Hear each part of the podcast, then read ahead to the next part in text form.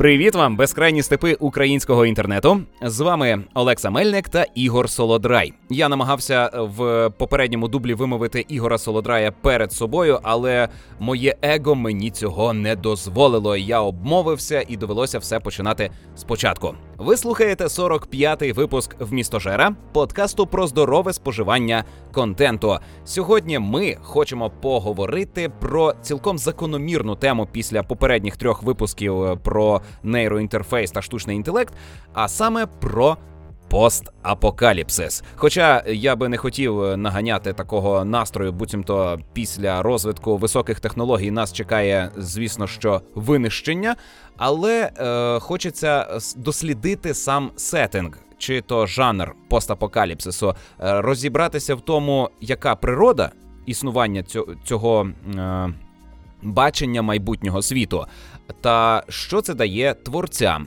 і які є приклади хорошого постапокаліпсису. Привіт, Ігоре. Привіт, Олексо. То чому ми любимо кінець світу? Яка твоя версія? Е, ми любимо кінець світу, тому що ми смертні. І коли приходить е, час е, старіти, і ми бачимо, як вмирають люди, що є носіями нашого життя, люди, які нас пам'ятають, люди, які пам'ятають спосіб нашого життя, носії нашої культури, нам здається, що вмирає увесь світ, і ми починаємо вигадувати собі якесь закінчення глобальне. Хоча насправді це лише ми вмираємо, лише наше покоління сходить на нівець. Ось і все. А життя продовжується. Які би катаклізми не спіткали людство, які би глобальні хвороби не насунулися на континент, життя все одно триває.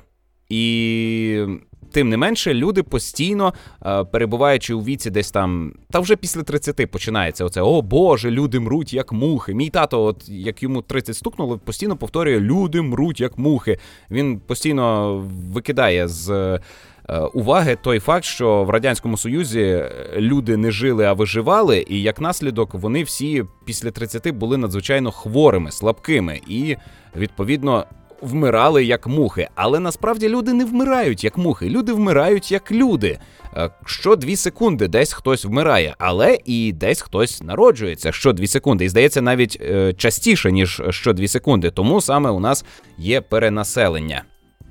Ось е, так люди люблять кінець світу, тому що так їм менш образливо за те, що вони сходять на нівець як покоління. Мені так здається. Угу. Тобто це такий такий спосіб перенести свій страх смерті на світ. Так, так, тоді не так страшно вмирати, бо здається, що оця вечірка, яка триває на планеті, вона скінчиться разом з моїм е, відходом. От я гримну гучно дверима, всі образяться і теж розійдуться, і от буде кінець угу. цьому світу, тому що я помер, тому що е, все це відбувається лише через мене і завдяки мені. А як мене не стане, то і світу цього не буде. Дуже кльова позиція, але насправді вона. Безглузда. Ну, вона вона логічна, тому що для кожної людини вона сама і є центром всесвіту. Так, так, ну, так. Тобто, Тому що вона дивиться на світ через себе. І тому, якщо її не стане, то не стане і світу в певному сенсі. Але, на жаль, люди чомусь не намагаються жити так, що вони герої блокбастера, що вони от в центрі фільму про них, і щоб всі камери на них дивилися і показували, які вони кльові. Ні, люди так чомусь не намагаються жити. Хоча у нас ціла культура побудована на егоцентризмі. У нас майже всі монотеїстичні релігії крутяться довкола того, що яка людина особлива, класна, і все сталося завдяки нам, і Бог дбає саме про нас, тому що ми такі особливі і виділяємося на тлі інших істот. Але це не так і постапокаліпсис нам потрібен саме для того, аби подолати відчуття всеохопного страху за своє життя, за те, що ми помремо. Так, а бачиш, я подумав про те, що е, так, ми пояснили, чому люди е, люблять ідею кінця світу, так, що світу не стане. Але при цьому всі е, твори, весь контент, який стосується постапокаліпсису, він зазвичай про те, як люди виживають в цих умовах. Тому що зазвичай там є люди. Там, навіть якщо ми говоримо про якийсь е, зомбі-апокаліпсис, коли там людей майже не залишилось, все одно нам кого показують? Оцих героїв, які знайшли спосіб вижити навіть в цих неможливих умовах. Ось, що ти на це скажеш? Е, Ти зараз про визначення, що таке постапокаліпсис? Ні, я про те, що. Е, як сказати, оця ідея, що е, мене не стане, не стане світу, е, трохи суперечить тому, що ми бачимо в творах про А, постапокаліпсис, ні, тому це- що вони зазвичай показують, Е, як те, що, люди те, що ти кажеш, це е, така віра у потойбіччя. Мовляв, Мгм. скінчиться цей світ, Це і так, ми перейдемо в іншу реальність, у якій е, нинішнього світу немає, але ми збереглися, ми вижили. Ми віримо в рай, тобто е, ми вмремо і перейдемо в якийсь інший світ. Віримо в Вальгалу, е, віримо в як там Елізій у греків. Е, Ми віримо в інший світ, який настає після смерті. І це постапокаліптичний світ. За Біблією, апокаліпсис це коли падає завіса, і людству відкривається Божий задум. Ми бачимо вихідний код цього світу і починаємо його розуміти. Або божеволіємо від того, наскільки це неймовірний задум. Ось. Е, тому я думаю, що оці історії про героїв, які виживають на руїнах колишнього світу, це саме історії про рай. Історії про світ, який настає після нашої смерті. Ну, навіть не знаю, тому що це ці світи, які описуються, вони не те, щоб схожі на рай, це вже скоріше, ну. І пеклом це не назвеш, тому що нам показують, що у цих світах і там. е, е, Ну, люди залишаються людьми, умовно кажучи, що вони е, там кохають, вони бояться, вони воюють, вони продовжують жити як люди, незважаючи на те, що світу практично не стало. Ось. І Але ну, я вони не знаю, мені ідея того, що це рай. У них немає кредитів. Не- не вони не повинні слідувати якимось правилам. Е, Вони позбулися тягаря цивілізації. Ось ці історії Мгм. про це. Ну а ще е, в більшості ці історії вони досліджують саме гуманізм.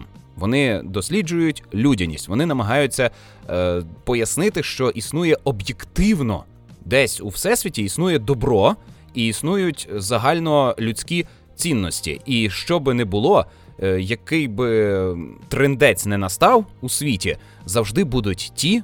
На чиїх плечах трива, триматиметься цивілізація. Ну, наприклад, е, якщо ви підходите до перехрестя і горить червоне, але ніхто не бачить, цивілізована людина буде стояти і чекати, доки не, не загориться зелене. А, ось і постапокаліптичні твори вони саме про те, що герой прийшов, і йому не потрібна поліція, йому не потрібні е, обмежувачі зовнішні. Він внутрішньо дотримується певних правил, і через це е, добре живеться тим, хто біля нього. Ну, якось, якось так. Але це е, виховання, це віра в добро, це знову ж таки проповідування християнства в такому ключі. Але. Але може насправді нам треба зосередитись на творах, які вчать бути покидьками, бо у покидьків Чому? більше шансів вижити в умовах постапокаліпсису. У людей, які е, швидко зрозуміють, що право сильного, ну мається на увазі е, перехідний період, бо так чи інакше, якби загинула цивілізація, е, зруйнувалися би міста, інфраструктура, в якийсь момент людство би знову самоорганізувалося. Але перехідний період це період насильства, це період хаосу. І там виживуть передусім ті, хто будуть покидьками, хто не керуватиметься мораллю, хто не вигадуватиме собі добро і зло, а просто здобуватиме ресурси, накопичуватиме їх і боронитиме свої сховища, доки не прийде якийсь лад. Ну або е, не побудує Ну, силою це- сам цей лад. Це насправді складна тема, тобто є. Ну, це складна моральна проблема. Тобто, Ні, що нема, нема складної у- моральної проблеми, коли нема моралі. А мораль потрібна для Е, того. Так, а, а мораль. Проблема в тому, що мораль якраз є завжди, тому що мораль це якраз е, стратегія поведінки. Умовно кажучи, в покидька теж є мораль, що він покидьок. Мгм. Це, ну, це теж спосіб, е, метод св- свого позиціонування у світі. Ось. І е, проблема полягає в тому, що. Е, як це? Є, е, є ідея, яка полягає в тому, що е, мораль вона з'являється з низу вгору. Тобто вона неявно формується в результаті взаємодії багатьох істот якогось виду там, чи якоїсь соціальної групи. І, грубо кажучи, якщо ми говоримо про мораль покидьків, ти зустрів покидька, покидьок, покидьок тебе е, там образив і в тебе щось забрав, ти будеш його уникати. А не завжди е, для тебе Е, добре для індиві... для індивіда конкретного добре, коли інші тебе уникають. І тобто ти хочеш взаємодіяти з ними так, щоб е, ці взаємодії продовжувались і були вигідними для тебе. А коли ти поводишся як покидьок, то люди не будуть цього робити. Ну, це е, є, називається tit for tat англійською. Я не знаю, як це правильно перекласти. Ну тобто, що ти мені, те я тобі. Угу. Ось. І в великих соціальних групах якраз е, виходить ефективніше. Е, Ну, є, наприклад, відома задача, називається е, дилема в'язнів, коли є два в'язні, і е, у них е, е, ну, задача в них така. Тобто, якщо один видасть іншого, то його відпустять. Але якщо обоє видадуть одне одного, то вони обоє сядуть. Зрозумів, угу. так, проблему? Тобто комусь Ось, треба ну, себе принести є... в жертву. Е, Ну, не, ні, навпаки, якщо вони обоє мовчать, то вони отримують менший менший строк. Угу. Ось. А якщо один видасть другого, то одного відпускають, іншого садять на довший строк. Але якщо вони обоє себе видадуть, е, одне одного видадуть, тоді вони обоє сядуть на більший Ясно. строк. Ось так вона звучить повністю. І е, ну, виходить, що ну, і є багато різних стратегій, як можна цю дилему в умовах неповної інформації, тому що ти ж не знаєш, е, що інший в'язень скаже, чи він видасть тебе, чи ні. І в цих умовах яка правильна стратегія. І ось.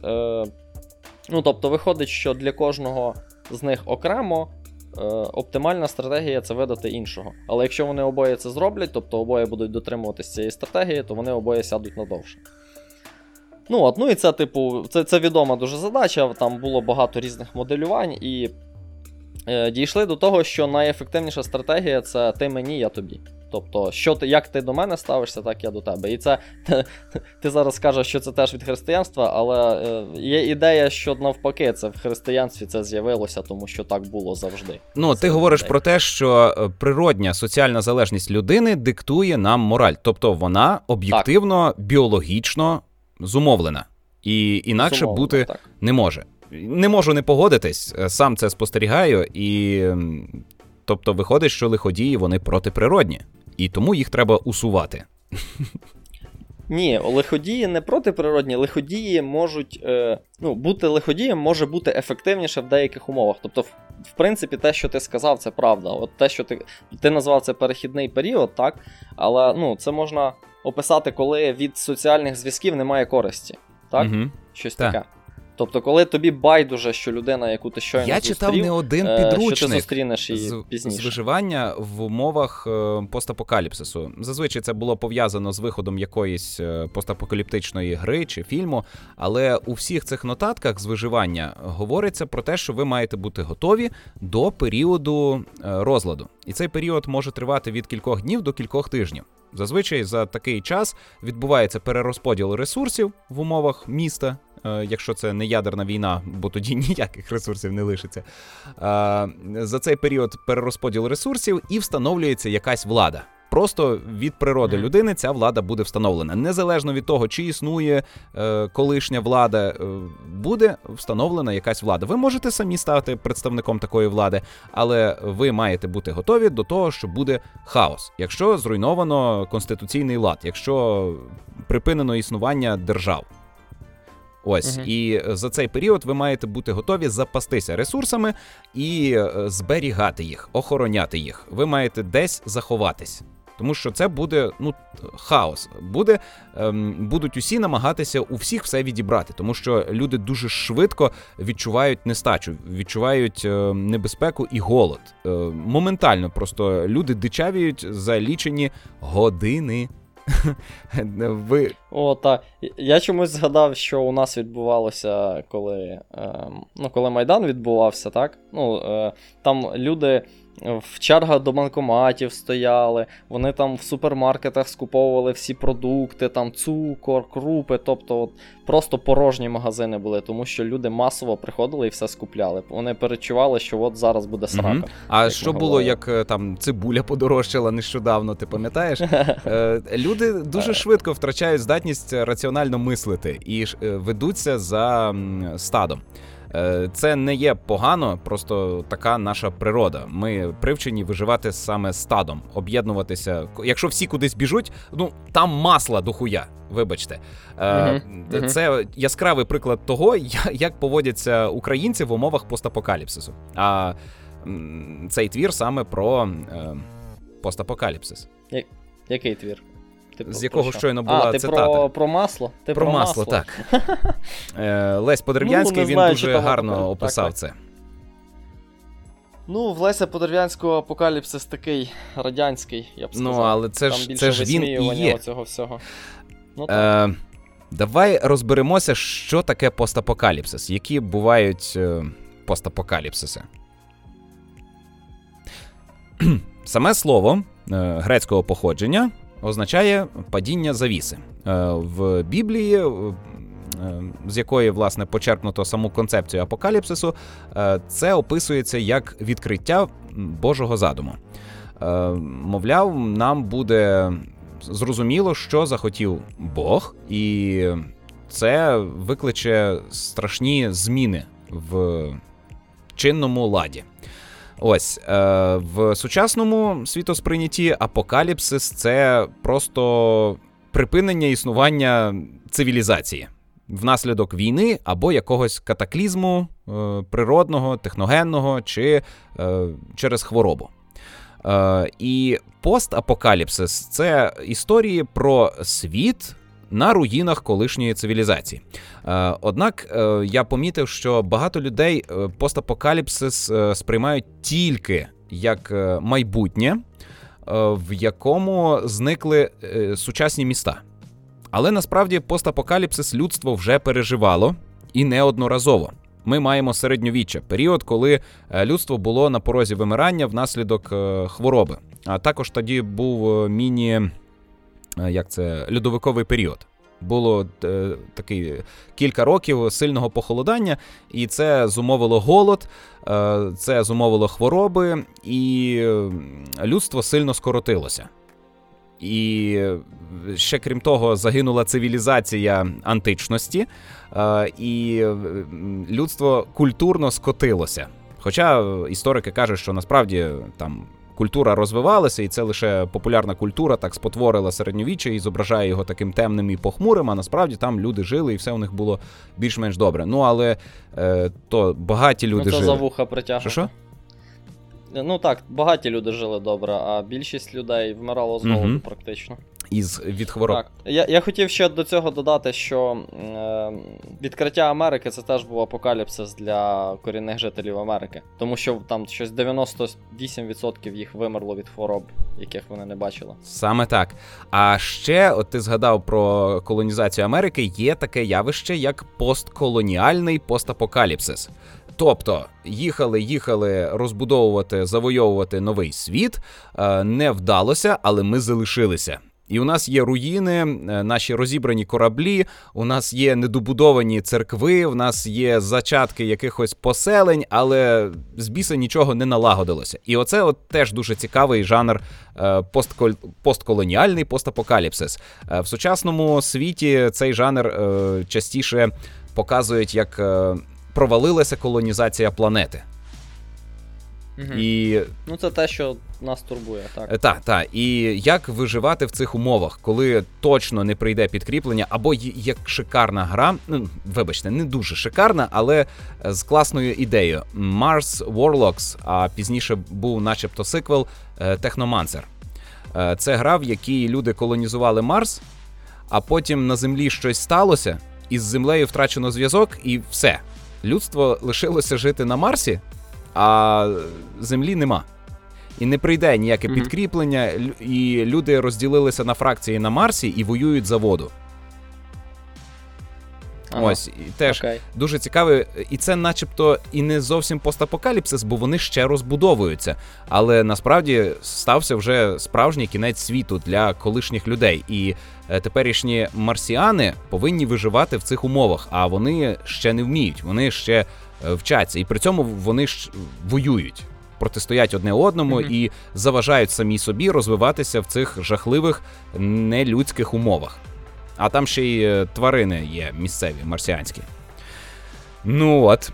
Е, тобто... То як як ми можемо визначити, тобто постапокаліпсис це стан світу, у якому люди не можуть більше покладатися на е, нормальне функціонування технологічного суспільства. Коли вони Отак. починають будувати нове суспільство. Так, е, з нуля. Ну тобто немає ні держав, ні інших внаслідок якихось глобальних змін. Сформованих. І я можу угу. виокремити три види постапокаліпсису: це е, історичний в минулому. Апокаліпсис, коли там хвороба сталася, е, майбутній е, техногенний апокаліпсис і постколоніальний постапокаліпсис. Можливо, є ще якісь види? Наприклад, ідейний, ідеологічний постапокаліпсис. Е, на землю прилетіли прибульці. Вони не завойовують нас, але у нас е, точно відбудеться криза. Релігійна, наприклад, бо е, існування прибульців різко суперечить е, концепції е, богообраності людини. Бо як же ж так, існують ну, інші розуми. Олексо, якщо говорити про е, релігійний постапокаліпсис, то він якби уже трохи відбувається у світі. У світі зараз дуже швидко скорочується кількість релігійних людей. Ну, принаймні у західному світі. Ну, люди, які сповідують здоровий спосіб життя, це теж е, релігійні люди. Змінюється а люди, ідея, яку вони сповідують, землю. але сама природа. Ну, ну от я, наприклад, вважаю себе неналежним до якоїсь церкви, але заперечити свою релігійність я не можу, бо я від природи шукаю е, якоїсь містичності десь я розумію своїм розумом, що це все надумання і мої спроби пояснити, не маючи достатньої інформації, але тим не менше. Сказати, що скорочується кількість релігійність, ми не можемо. Можемо сказати, що скорочуються е, парафії. Е, тобто цей бізнес стає менш прибутковий. Треба нову форму. Ну тут Тут ти вже залазиш в те, що таке релігія. Я думаю, ми не добре, хочемо залазити добре. в цю ну, тему. це на наступному Ось. випуску. Я хотів інше е, запитати, як як би ти відніс дистопії е, до постапокаліпсу? Чи є дистопія постапокаліпсу? А я не знаю, що таке дистопія. Навпаки? Ну, наприклад, е, наприклад, Орвел, так, 84-й. Так. Книжка. Ось це можна зарахувати до апокаліпсису? Ні. Тому що це світ, у якому. Ні. А, це це, це виходить утопія. навпаки, тому що в тебе. Ант... Це антиутопія. антиутопія. Ну так, дистопія, так.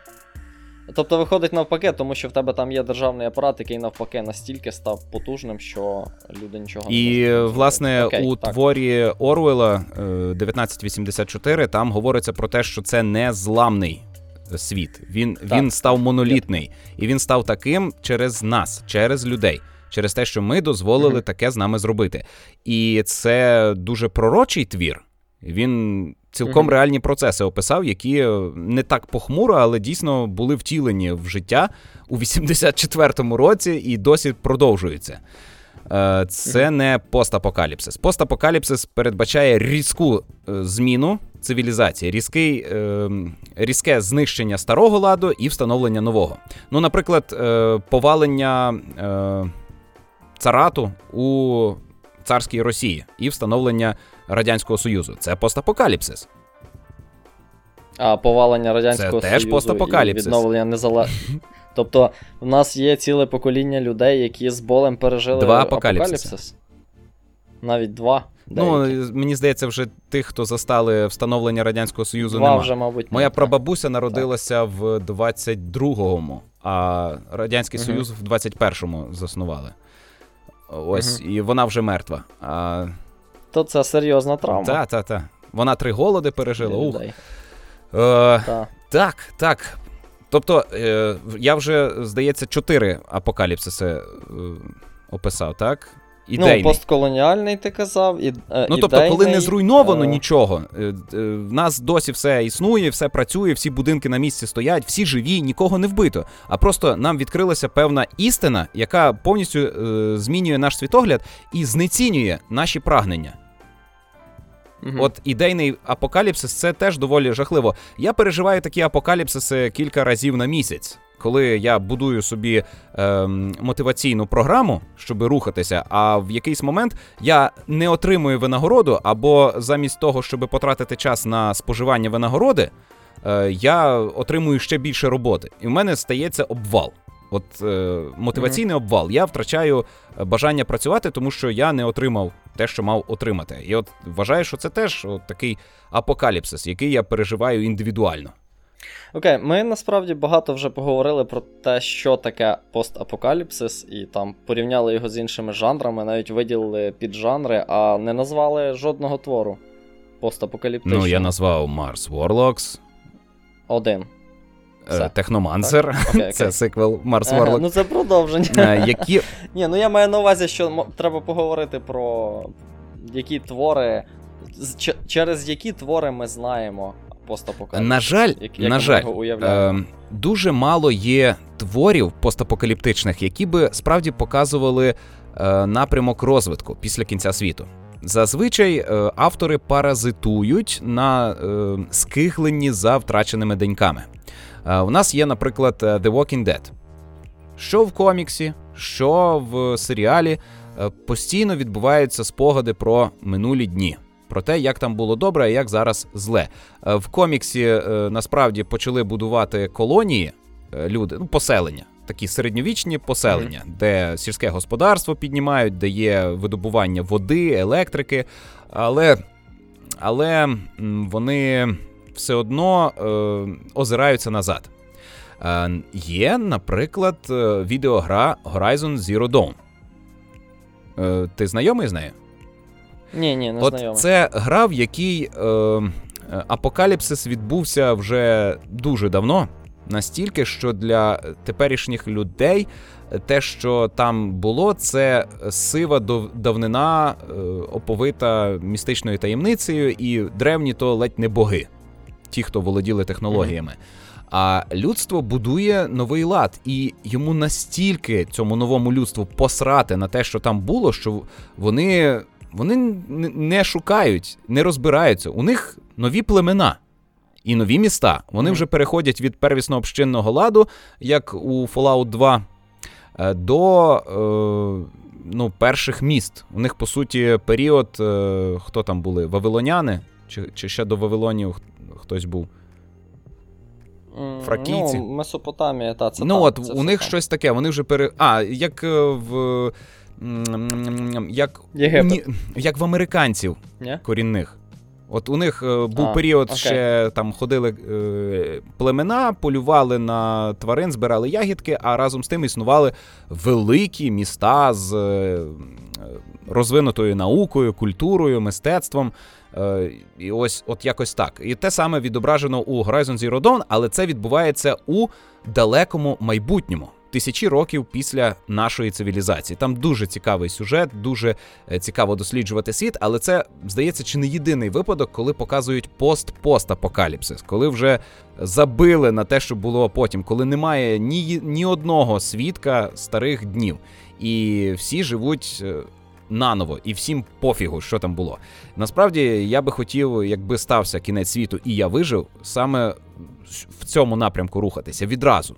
Розуміти, що все mm-hmm. повалилось, пора будувати нове. Треба зрозуміти причини е, цієї сраки, яка настала, і швиденько, швиденько організуватися, об'єднатися і е, накопичувати ресурси та робити системи, які би відтворювали ці ресурси якомога швидше і всіх зайняти, щоб у людей не було дурниць у голові, вони не намагалися там когось ображати, воювати, ну, марнувати свій ресурс. Ось. Ну що, я назвав Fallout, Horizon, а, е, Mars Warlocks. Horizon це е, рольова гра, так? Е, ну, тобто ти досліджуєш це світ RPG. і робиш квести. Ага. Так, але основа геймплею це вправні бої з роботами стрілецької зброї, луками і списами. Ну, Я у моїй уяві постапокаліпсис це Fallout. Тому що, ну я думаю, я не один такий, багато людей е, познайомилися з цим жанром через цю гру, я думаю. І вона дуже добре показує світ, можливий світ е, після ядерної війни. Ну, не знаю, чи варто в деталі заглиблюватись про цю гру, тому що ну, вона дуже відома і дуже популярна. Ну, ми Ось, говоримо але, про щирий Fallout чи тривимірний? Про всі. Ага, добре. тобто я їх. Просто, ну, тобто за все. Е, Fallout 3 і наступні трохи змінили настрій. Е, Перший, другий і там деякі інші, ті, що двовимірні ізометричні, вони Мгм. були просякнуті самоіронією. Е, Там е, Мгм. люди ставилися до своєї трагедії з е, сарказмом. Їм було це кумедно. Мгм. Ну так, радіація, ну так, мутанти, ну боже, двоголові корови. І що? Неси бабло. Ну, не знаю, я б не сказав, що цього прям. Що ці елементи відсутні в третій і інших частинах. Хоча я сам останню, яку грав, це New Vegas. Е, я не грав другий, який вважається легендарним. Ось. І перший я грав, і я розумію, про що ти говориш.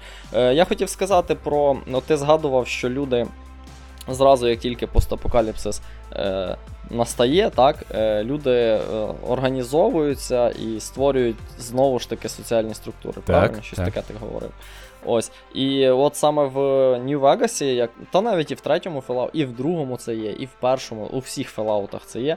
Е, з'являються практично відразу якісь організації. Там е, оце Братство Сталі, потім е, НКР в.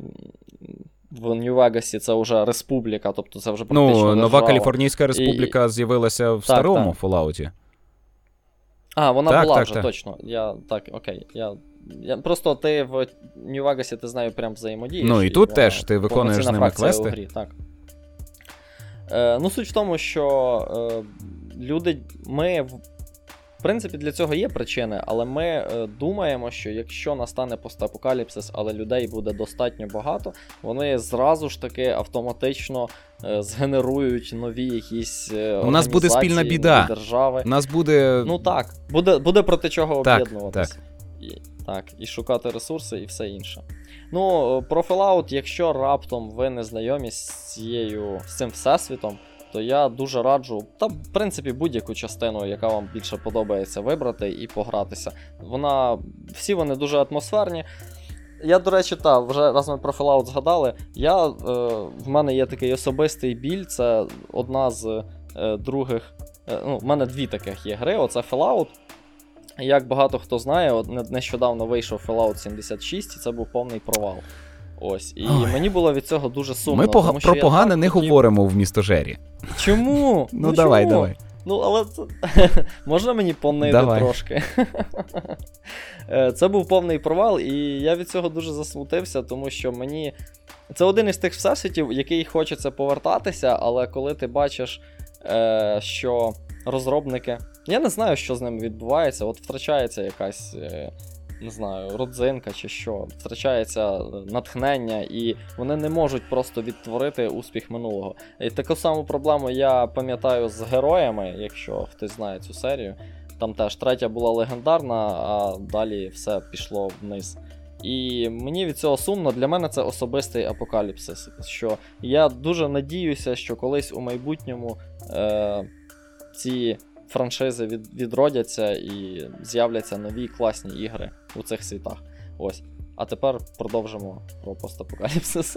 Ну, я ще хотів е, е, згадати A Plague Tale Innocence. Е, Гра про виживання дівчинки і хлопчика в умовах е, чуми, е, засилля е, пацюків та е, теократичного суспільства. Це цілком м, апокаліптична іс- історія. Е, Тут е, е, ну, кінець світу стався саме через хворобу. Те, що я казав, у середньовіччі людство пережило кінець світу.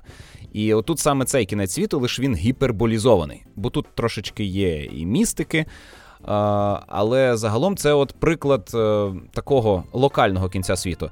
Е, Також е, як індивідуальний кінець світу ми можемо розглядати гру Hellblade Senua's Sacrifice, там, де божевільна дівчина йде світом містики, е, за віруваннями вікінгів. Е, І нам показують природу цього божевілля. Е, Також, як локальний апокаліпсис, чудово зайде гра This War of Mine, яка показує, як виживають містяни в умовах міста, зруйнованого війною. не солдати, а саме містяни. От зараз йде якийсь локальний конфлікт, якась громадянська війна, і в, умовах цієї війни залишилися люди. Прості містяни, прості е, робітники, вчителі, е, ті, хто населяли місто до того, як там розв'язалася війна. І ці люди ходять, збирають ресурси, вбивають інших людей, вбивають солдат е, вимушено. У цих людей є діти. Це жахливе доповнення про дітей до цієї гри.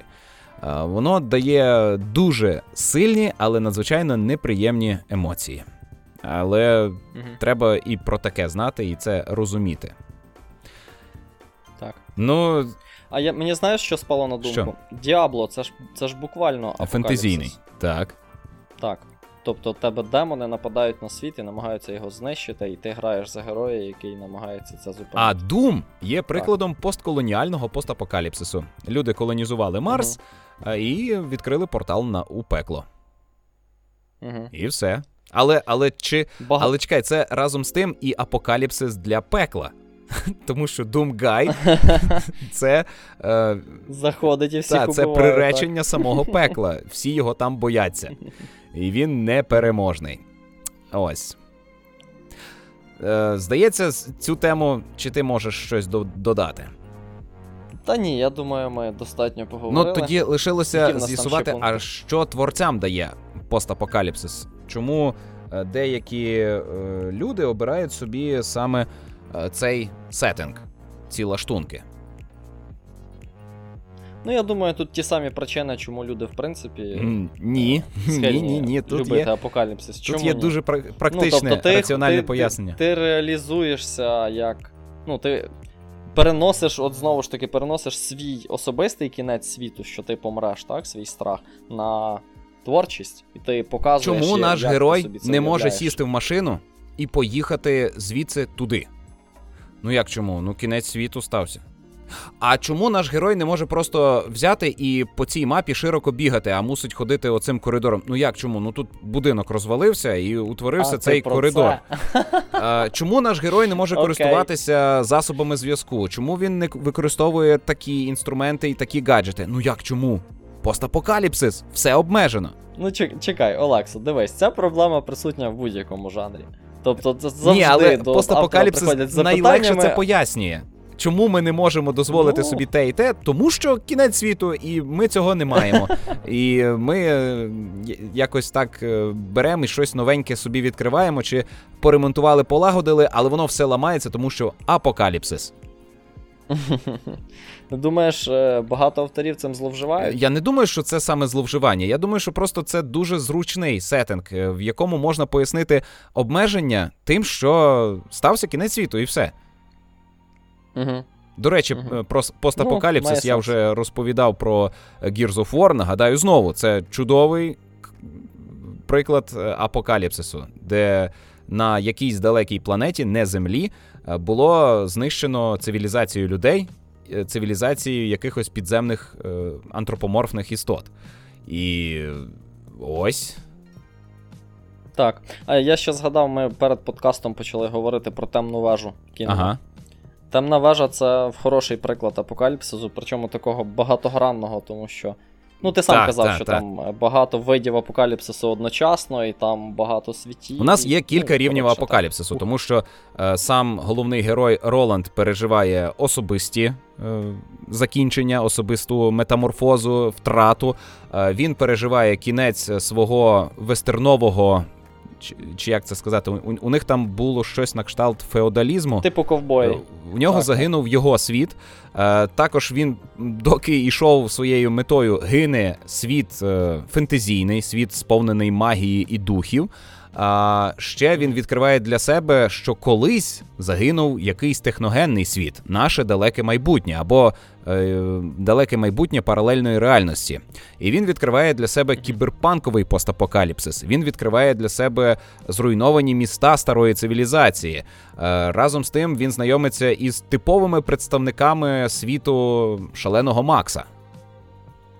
І Це дуже цікавий постапокаліптичний твір, який досліджує саме оце, оце постійне завершення. І е, як ну це доволі іронічно, твір не завершується, який говорить про те, що е, оце відчуття постійного завершення воно супроводжує нас усе життя. Ми постійно відчуваємо скінченність, ми її боїмося, і ми вигадуємо якісь цикли, які будуть оновлюватися. Ми е, створюємо міфологію, в якій е, постійне переродження відбувається. Помирає старі, старий рік, народжується новий рік. І ми віримо в те, що і ми колись отак відродимося. Ми віримо в переселення душ.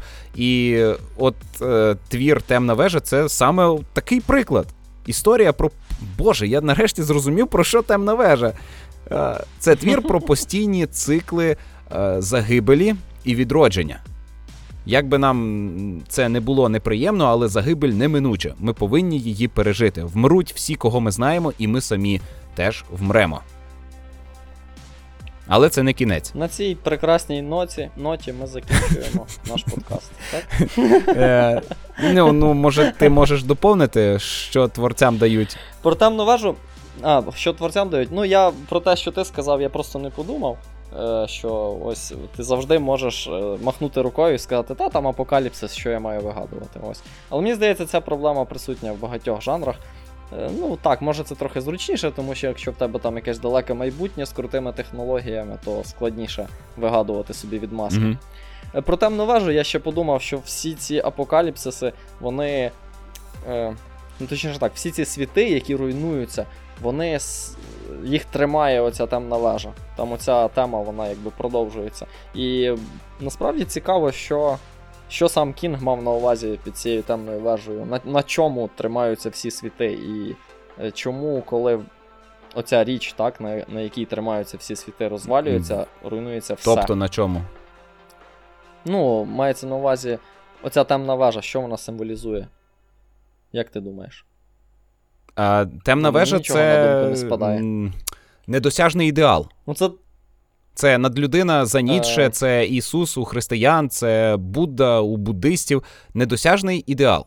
І... Нічого собі ти загнув. Ну так, це така сукупність всього хорошого, на яку нанизана дійсність. Угу. І якщо руйнується це ядро, то руйнується весь так, світ. Так, так? Але таке? суть у тому, що ти повинен прагнути до цього. Ти ніколи до цього не дійдеш але ти повинен іти. Mm-hmm. І саме дорогою до цього недосяжного ідеалу ти будеш тим непереможним стрільцем. Ти ніколи не забудеш е, обличчя свого батька. Лице свого батька, так. так.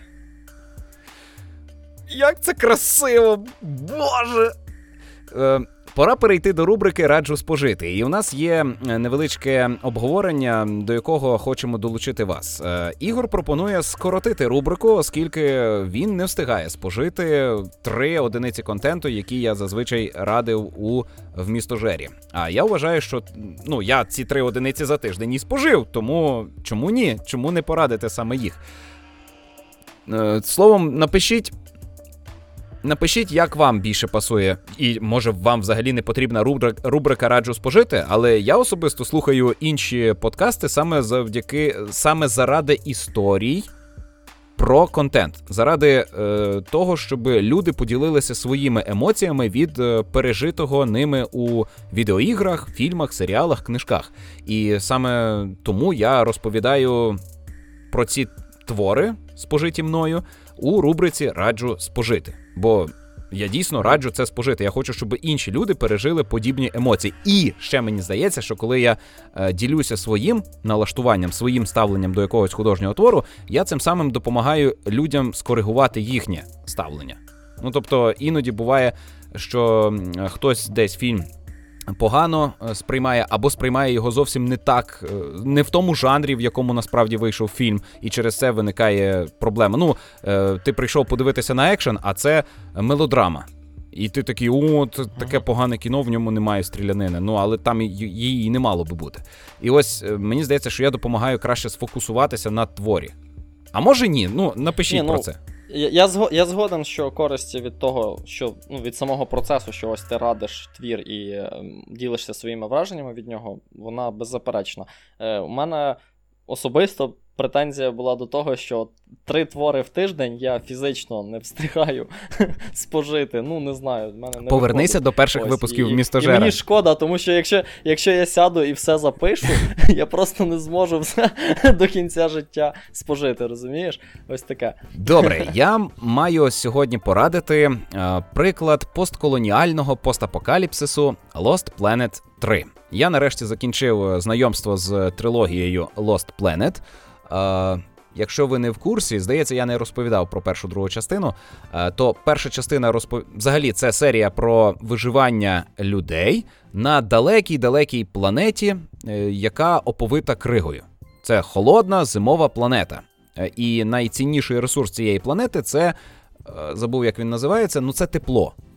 Це така емульсія, з якої походить життя на цій планеті. Е, І з живих організмів е, добувають цю емульсію, і вона є джерелом енергії. І люди полетіли на цю планету саме для того, щоб добувати е, цю енергію, але колонізація не дуже вдалася. Проте люди на ній лишилися на цій планеті і продовжують виживати, збираючи тепло з е, таких жукоподібних істот на цій планеті. Е, в першій частині розповідається історія про те, як е, один із таких виживальників загубив свого батька і довго його шукав, вбиваючи різних істот е, і тусуючись із чи протистоячи крижаним піратам. В другій частині, в якій сюжету практично немає, ми граємо за спецпризначенців, які літають на цій планеті. Там нам вже показали, що колонізація таки пішла в доброму керунку. Люди побудували теплі краї у цій планеті. Е, Але ми граємо за спецпризначенців, які просто виконують місії. Ну там. Прийдіть, вбийте таких то людей. Е, Це дуже красива гра, як для Xbox 360. До речі, це ексклюзив, майже ексклюзив Xbox 360. Хоча на ПК, здається, друга і третя частина є, першої нема. Е, А от третя. Вони проходяться, Що-що? так? Вони проходяться, можна, ну, не Так, так, там е, є і мультиплеєр Сюжет. в другій та третій частині. Мгм. Але от третя частина, про яку я зараз хочу розповісти, вона найбільш сюжетна, і в принципі ви можете першу другу забути. Викинути, бо вони е, перша дуже застаріла геймплейно, а друга позбавлена е, нормального сюжету. Там немає, немає сюжету, є місії, які проходяться, але воно зроблено так, щоб ти просто безкінечно з е, другом грався у це. А наскрізного сюжету нема. Е, та, ти можеш з другом в кооперативі у це грати, чи з чотирма друзями. А от третя частина, вона найбільш сюжетна, і це є приквел. Вона розповідає про, начебто, першу е, місію колонізації цієї планети. Але там є велика таємниця. Е, В цю таємницю вплутана корпорація.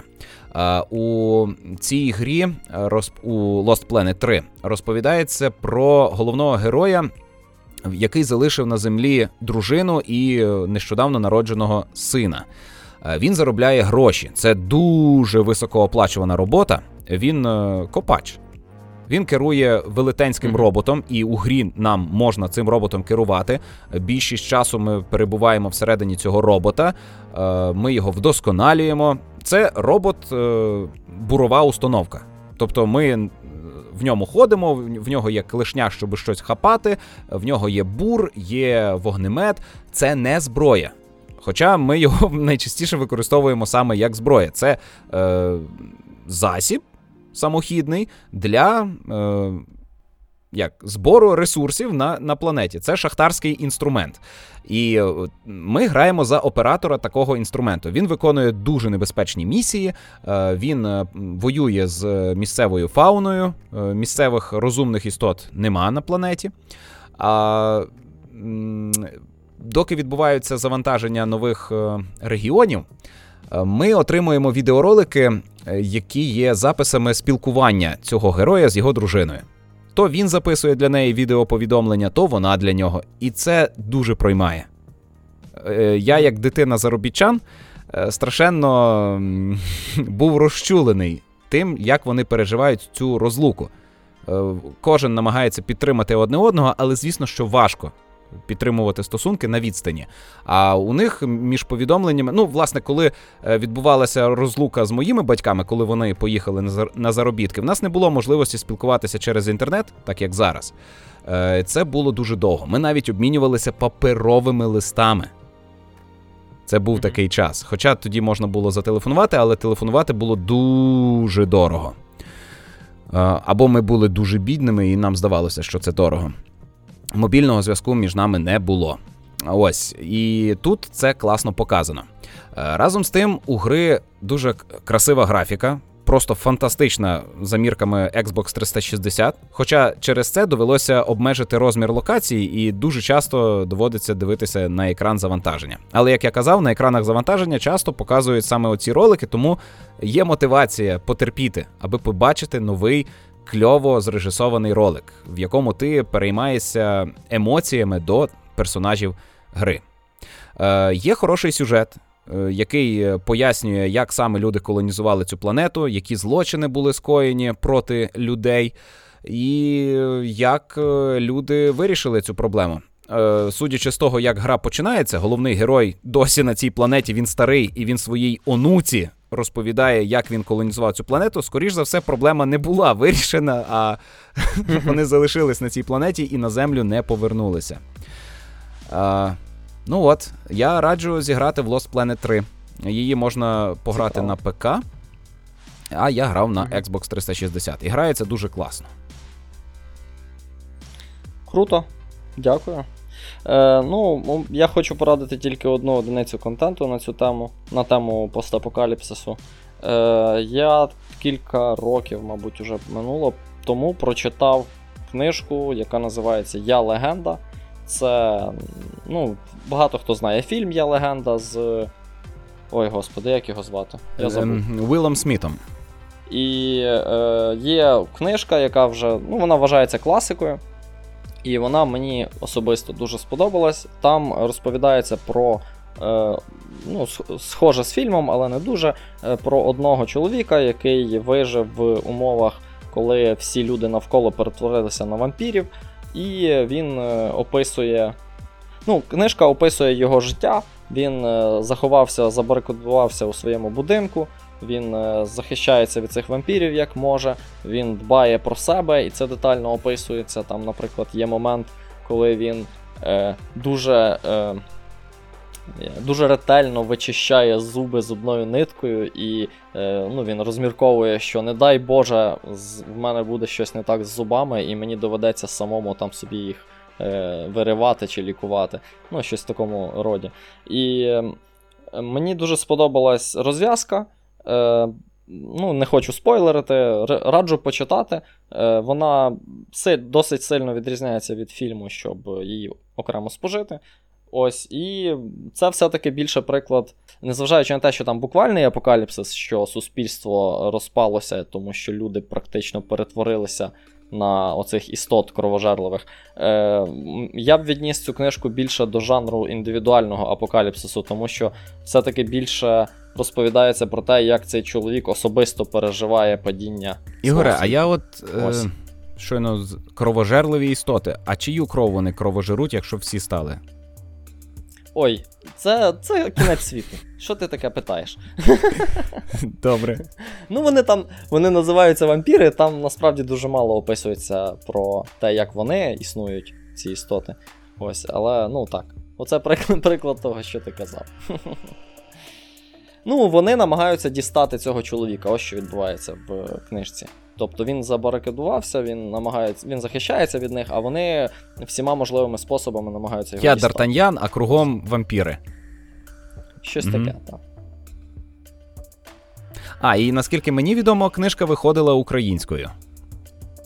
Так. Думаю, так. Ну, вона досить стара вже. Я не знаю, якого року вона. Ну, це класика. Добре, я на вимогу Ігора не розповідатиму про додаткову одиницю контенту.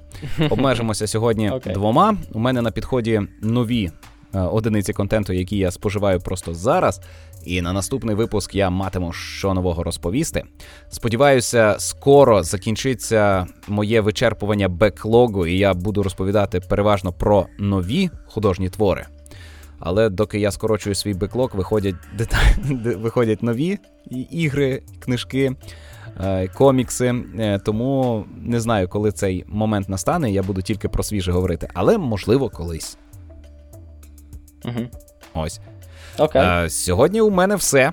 Е, не вірте у апокаліпсис, будуйте світле майбутнє, в якому все злагоджено, будьте самі собі злагоджені, дбайте про те, щоб ви ефективно функціонували і виконували вашу роботу, щоб між вами та іншими людьми, які вас оточують, були добре натягнуті, хороші стосунки. Е, ну і.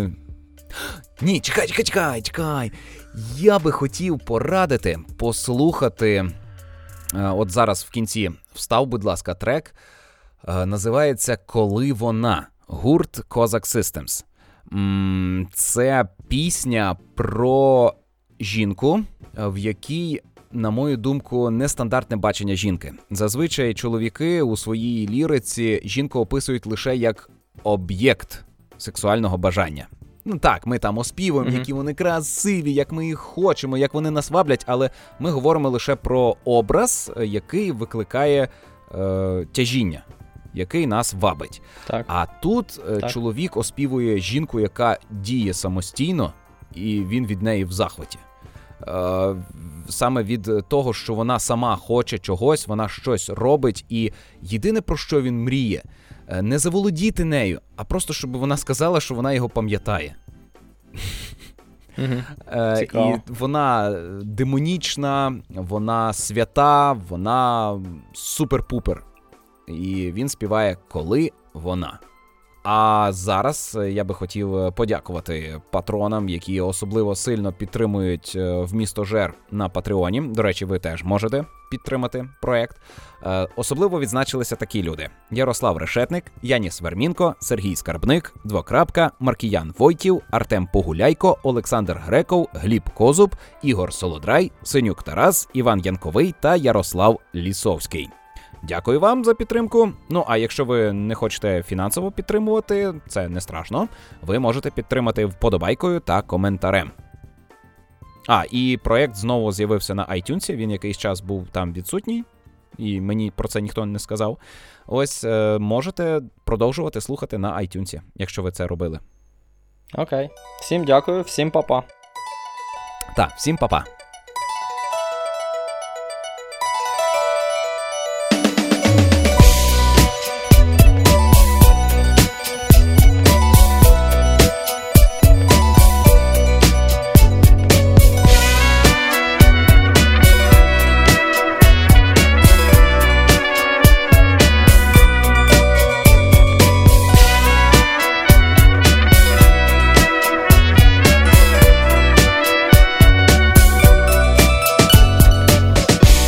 Декому краще вдаються приголосні, декому голосні, на неї не можна було не звернути увагу, вона сміялась вісні, вона так легко гризалася в шкіру, не знаючи, що ця шкіра моя, коли вона прокинеться, добре було б дізнатись її ім'я, якби вона почала писати спогади про кожну з отриманих ран, її книга мала б такий самий успіх, як Тора або Коран. Чоловіки читали цю дивну книгу, відчуваючи власну вину, і палили б її на площа столиці, перш ніж почати війну.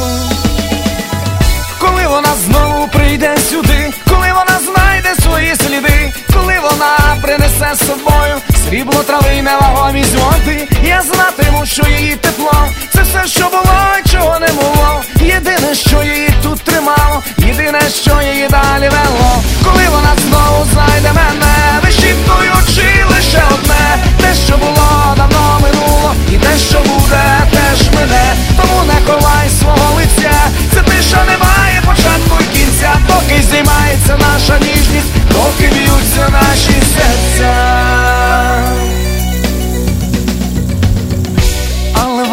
Прокидалась і все починалося саме тоді. Вона добре трималась на сповідях, на допитах і на суді. Вона говорила, що краще зброя в руках, аніж хрести на гербах, коли вона вимовляла, я бачив кров на її зубах. Стережіть її, янголи, беріть під крило легке скажіть, нехай зберігає спокій, коли входить чергове піке, хай поверне мої рукописи, моє срібло і моє пальне. Та спитайте її при нагоді, чи вона взагалі пам'ятає мене. Коли вона знову прийде сюди, коли вона знайде свої сліди, коли вона принесе з собою срібло трави, невагомість води, я знатиму, що її тепло, це все, що було, чого не було. Єдине, що її тут тримало, єдине, що її далі вело. Коли вона знову знайде мене, вищіпнуючи лише одне, те, що було давно минуло, і те, що буде, теж мене. Тому не ховай свого лиця, те, що немає початку і кінця, доки знімається наша ніжність, доки б'ються наші серця.